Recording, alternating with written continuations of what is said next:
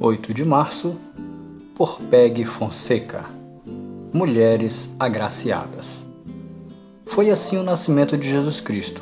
Maria, sua mãe, estava prometida em casamento a José, mas antes que se unissem, achou-se grávida pelo Espírito Santo. Mateus 1, verso 18.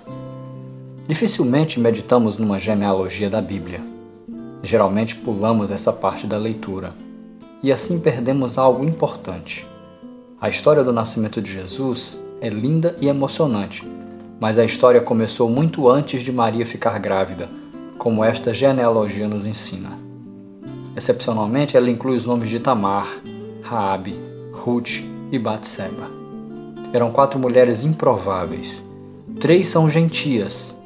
Três se envolveram em alguma forma de imoralidade sexual.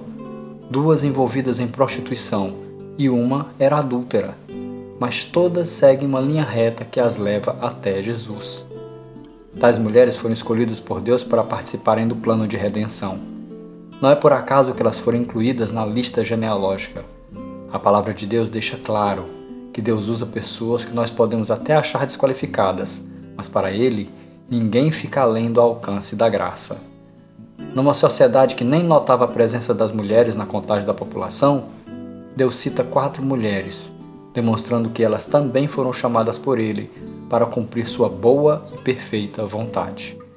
No Dia Internacional da Mulher, vamos lembrar que a mulher também é chamada para a salvação, para seguir a Jesus, chamada a usar seus talentos, dons e habilidades dados por Deus, a agir com ousadia e coragem dentro da vontade de Deus e para ser tudo o que Deus quer que ela seja.